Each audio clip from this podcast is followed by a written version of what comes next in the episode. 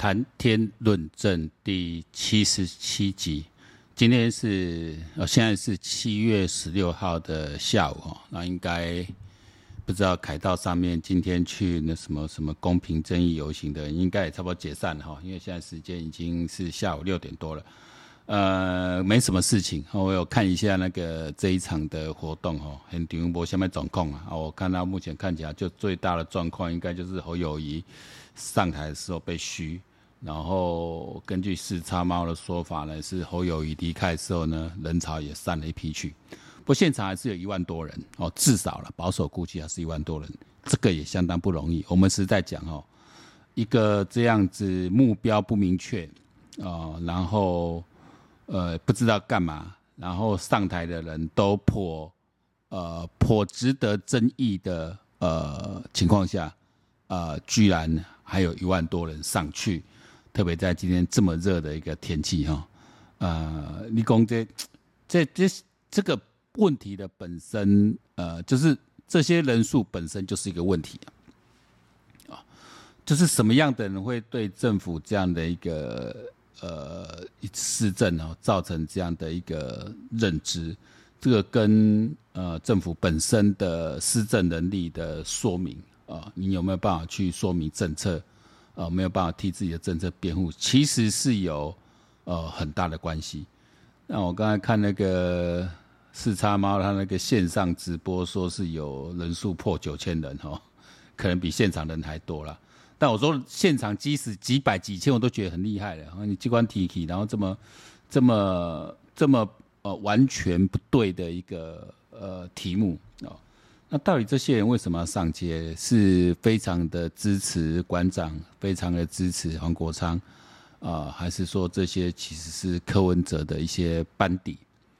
呃，那你们去支持柯文哲，有得到什么样的好处吗？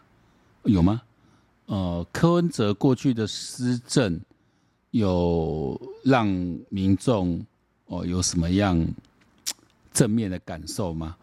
哦，柯文哲在第一任的施政，我觉得我有一点，有两点我佩服了。我之前也说过，一个北门，啊，拆掉北门就是后来要代表民进党竞选呃新竹市长，然后一个就是那时候连着两任都不敢拆了，马英九盖了，郝龙斌不敢拆，两个人拖了十几年，这个最无聊的一个公车专用道把它拆了，好，大概就这两件事。然后世运会呢，这也是一些原来民进党班底的一些，或是青绿色阵营的一些班底，因为那时候还是蛮多人，呃，支持柯文哲。刚开始在第一任，那差不多就到吴怡宁事件之后慢慢散开哈。然后，所以说你有说真的，你你如果说你真的在关心政治，因为我觉得你会在这种天气、这种高温之下，你会上街，表示你对政治有一些关心。那你就应该去检验你支持的对象，而不是一开始陷进去，然后就好像呃无法跳出自己的思思维哦，这是所谓的所谓的传教士思维。就有一本书逆思，我不知道上次有没有讲过，我有个我自己还没看，买了很久没看，这里面有提出这种，就是很多人就是这种传教士思维。当你脑筋蹦出一些什么东西，或是你正执行什么东西。只要一有人质疑，你反而会来捍卫，而不是自己来检讨。哎，别人这样批评到底对不对？别人这样说我的做法有问题，到底对不对？而是不管一切，先捍卫再说。哦，包括你对一些事情的看法，当你产生这样看法的时候，一旦出现反正反面的言论跟你不一样的时候，你不是回头来看。我到底的思考了，我的判断到底有没有错？而是马上来捍卫。如果捍卫到最后，对方提出了证据，对方的这个逻辑的分析非常有道理的时候，你变不了了，你就说啊，反正你有你的看法，我有我的看法，我们看法不一样。哦，你有你的价值嘛，我有我的价值，然后就少了去修正自己。所以这就是还有很多人就变成说，呃，去你不去反省自己的道德。呃，你的作为，反正你的思维，而去整天去拿道德的标准去要求别人，哦，这个在白饭之争里面就很明显的看到这样的一个一个作为。那很多人说，包括我的小孩子，我你小学毕业小孩都会说，那为什么要花那么多时间去讨论这么一件无聊的事？比如这几碗免费的白饭，这有什么会？为什么变成这么大的问题，这么好讨论的啊、这个就包含了之前呃，在应该在上海吧，应该年初的时候吧，一个冰淇淋事件嘛。就上海车展的时候，是 BMW 上市还是哪一个牌子？然后就中国人要去拿，还有免费提供冰淇淋。中国人要去拿的时候，刚才说没有了，就后来一个老外去拿的时候有，还笑眯眯的给递给他。中国人就火了，就砸场子了。啊，当然那个太过分了，那个那个情绪太过分了，呃，就超出你，你那可以抗议，但是我说真的，我这是正品，我要给谁不给谁，这没有什么，没有法律争议。但是在中国，他的道德争议就被放大哦，你没有一视同仁嘛，你显然带有歧视，所以其实学生的呃白饭事件、白饭事件里面，学生的想法也是觉得自己被歧视。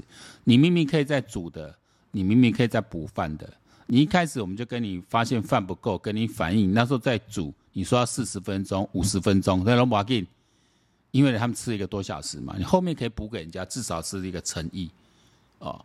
那我说，那你连补直接回绝补都不补啊？然后现在八点，你说会很晚了不补也不太可能。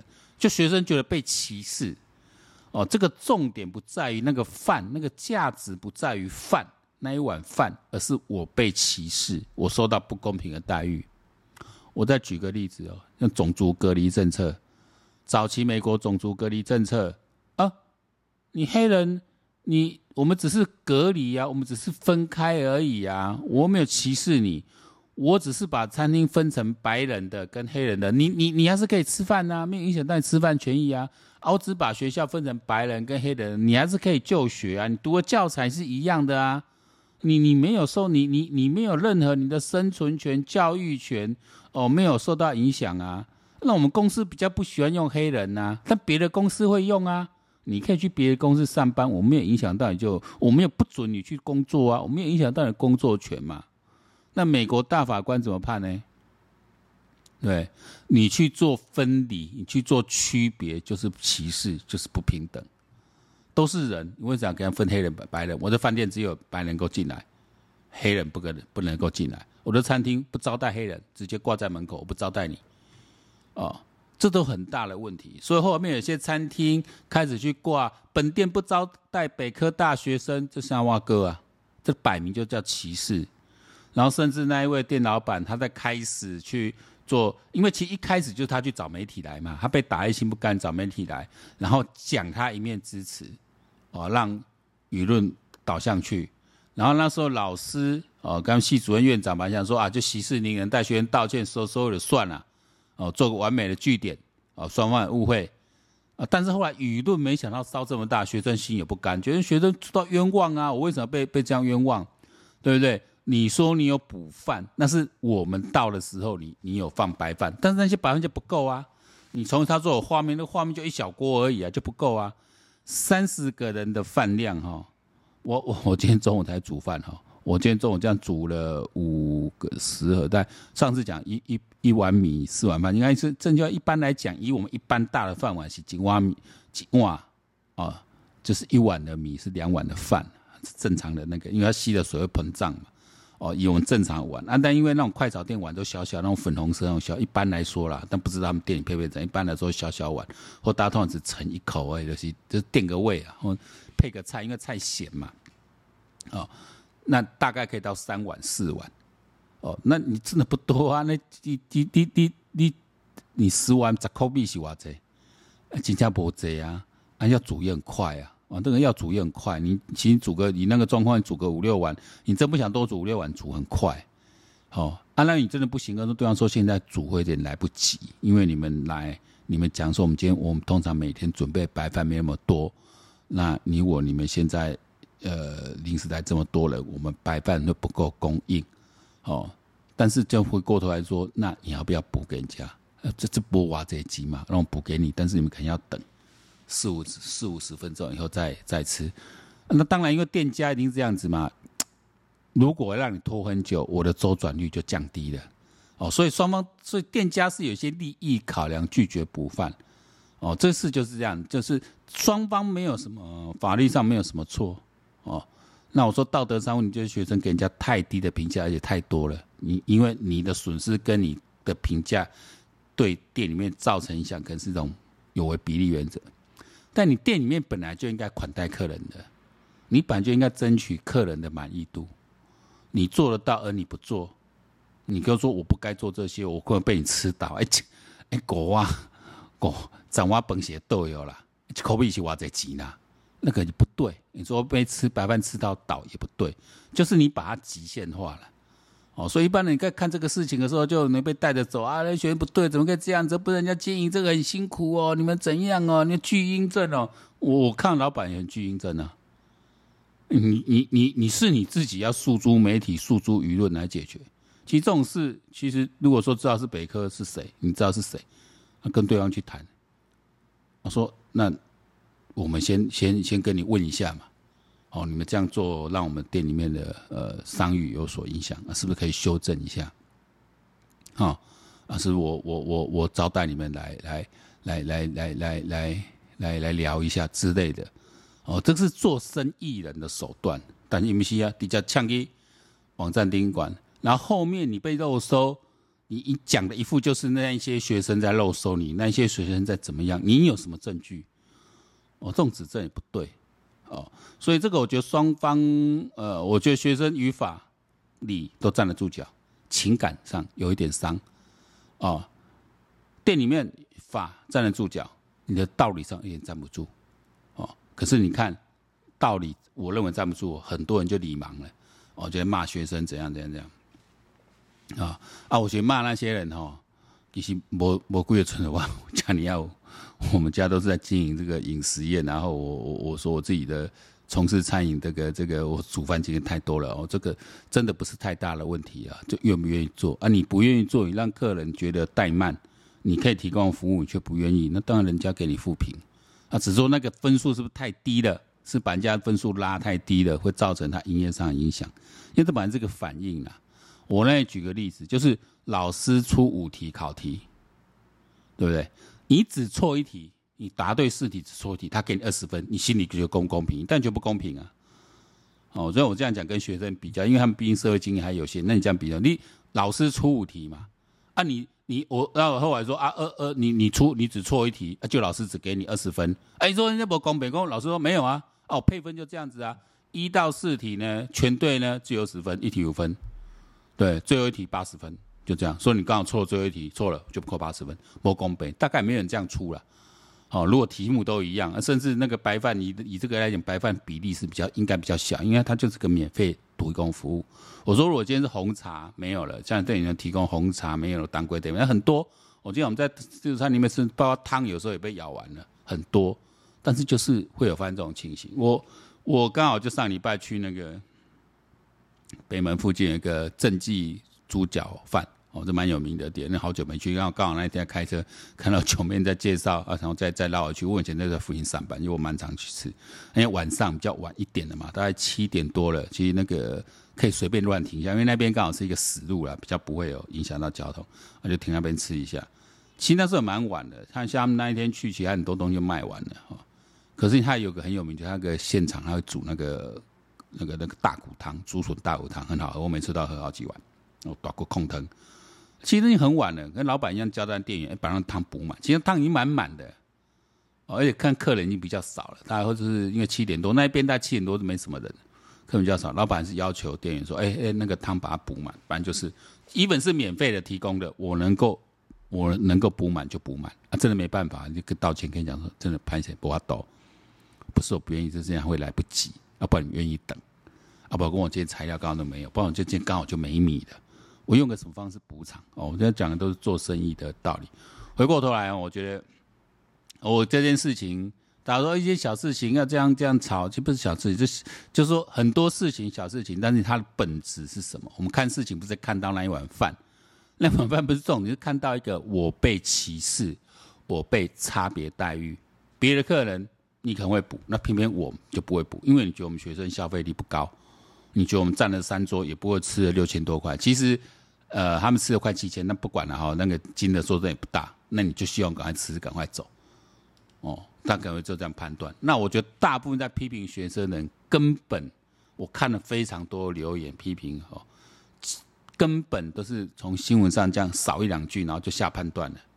哦，有时候学生根本就恶搞，故意要去恶整的，完全都是背离事实。那背离事实，他也可以这样判断，这样这样这样子在那边下判断，而且还是很多是我们绿营的人，更多就是把这群当柯粉在打，莫名其妙。哦。前面讲这一段就是要讲说，今天这样游行为什么这样子？我想为什么这么多人上街，其实就是缺乏一个价值判断。你光打房好了，假如今天确实是因为这几年的房价上涨引起了这么多人的不满上街，这但对政府来说是警讯。哦，那民进党政府现在当然振振有词，我们已经有在做啦，我们确实房价也开始在降啦。那我就回过头来嘛，哎，你怎么咔嚓走了？是吧？啊，你那么咔嚓走？因为这房价上涨，这个在上师大学就已经伤透你们了，而在前两年就已经跟你、跟你、跟你讲，那为什么不早点做？这 Amy 其实呃有一集就讲蛮清楚了。台湾的房价上涨，在蔡英文第一任一六到一八年的时候，确实是平稳的，那时候涨得没有很厉害，那时候只有几个区可能是有炒作的关系，有涨一波。哦，但是它的从数据来看。是比较稳步的，但从二零二零疫情开始这三年是大量上涨，很多原因就是因为因为海外资金回来，那加上政府要呃因为疫情影响鼓励经济促进经济发展有降息，让这个资金取得更容易，啊，所以让房价要更上涨。这在过去的三年在全球是一个蛮普遍的现象，但是你说政府你很多方法没有用，哦，因为你只要。有一种说法哈，那我说我也不是说啊，比较偏绿营这边的人讲的，就是说我们自台湾自有住房率大高达百分之七十几，好到七十五、七十八，非常高。如果你打房价下来的话，对经济影响会很大，因为等于人民的财产缩水，哦，这个反弹力道会很大。哦，现在叫叫叫的没有房子买不起房子的人，他他的呼声看起来很大，但事实上房价上涨挤得利益群更大，或是他现在就没办法下来。像我，哦不，我最，比如我最近又在新北市买房子，跟前几年买，我们在一个低点，刚疫情那时候的刚开始的一个低点，那确实这三年来涨了，呃，我看涨了三十趴以上有，哦，跟这个报的数据一样，啊，所以如果你现在打房打到能够把房价再压回二十几趴，那我就惨了，因为我拿已经拿着跟银行贷款了，我贷了八成，啊，你呢，基本上。弄了低于八成，那糟了，我变赔钱了。哦，所以你都对于手上已经在缴贷款有房子的人，他基本上都不希望房价跌太多。哦，但是你不能让他不要他一直涨，而且你要惩罚谁？就是说，对我们这种就是顶多买一户，最多买两户，名下就两，因为可能有挂在老婆挂在里面的，如果都两户。那事实上，对于那些同一个名下购。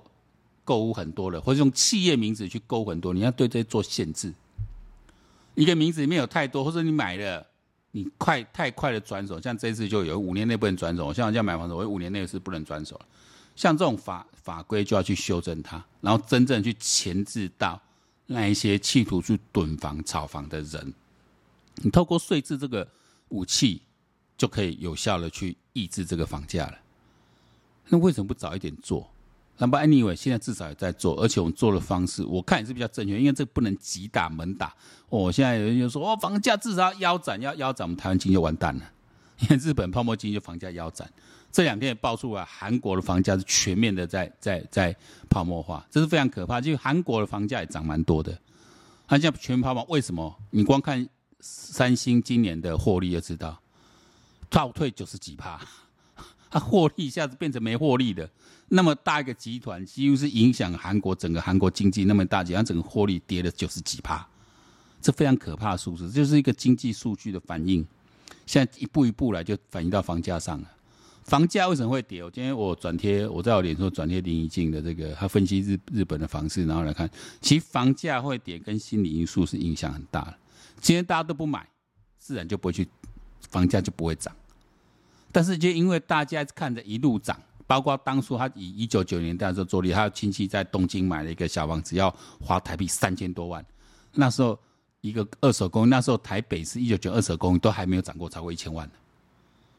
啊，他居然花三千多万，然后后面就就跌了一半，腰斩。那那时候为什么日本去冲？一方面是资金太多，一方面是从战后东京房价就没有下跌过。在资金很多的时候，大家觉得怎么样？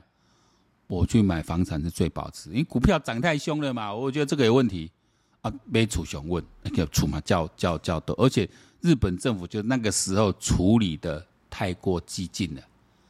哦，当然面临问题很多，这很多深层的经济学，我们不是专家，不，但我们至少看很多专家说，我们可以再去多了解。那时候处理的方式有点太过激进。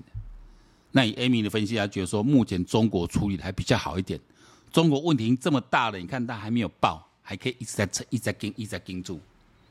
那现在看起来，会爆的比较厉害是习近平自己的种种的作为，可能让他的呃状况会比较惨啊，但这无所谓了。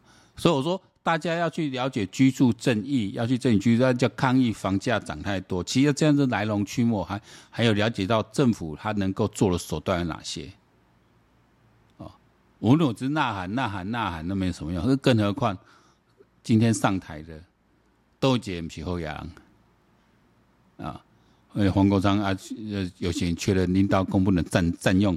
你们将近独栋四层，现在细子房子不是非常贵，但现在都价格不菲了。而且你你你你你那个加盖顶楼加盖违规加盖，那也就算了，因为在台湾很普遍。按问题是你们家又扩建去占住人家的那个水源保护地，他自己都承认了，哦，自己都承认了，该法办就法办。你熬没鬼嘛？你还本来是妈法律博士，哦，然后地这样乱用，所以说这种人。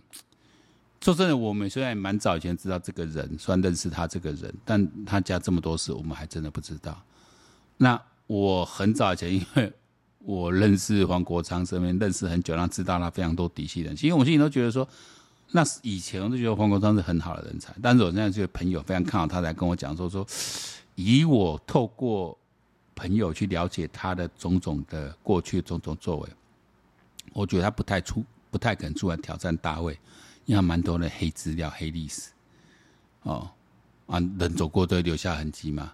那只是说那些那些他的黑历史会不会被现在选民接受？因为道德标准是一直在变动中的，不知道哦。就男女之事啊，跟学生怎样啊，跟怎样怎样怎样，那会不会这样？但是我现在回头过来想，就当初我们少做个价值判断。如果一个人他在处理感情的事情上一直有那一些记录在，那其实就反映他一个人品。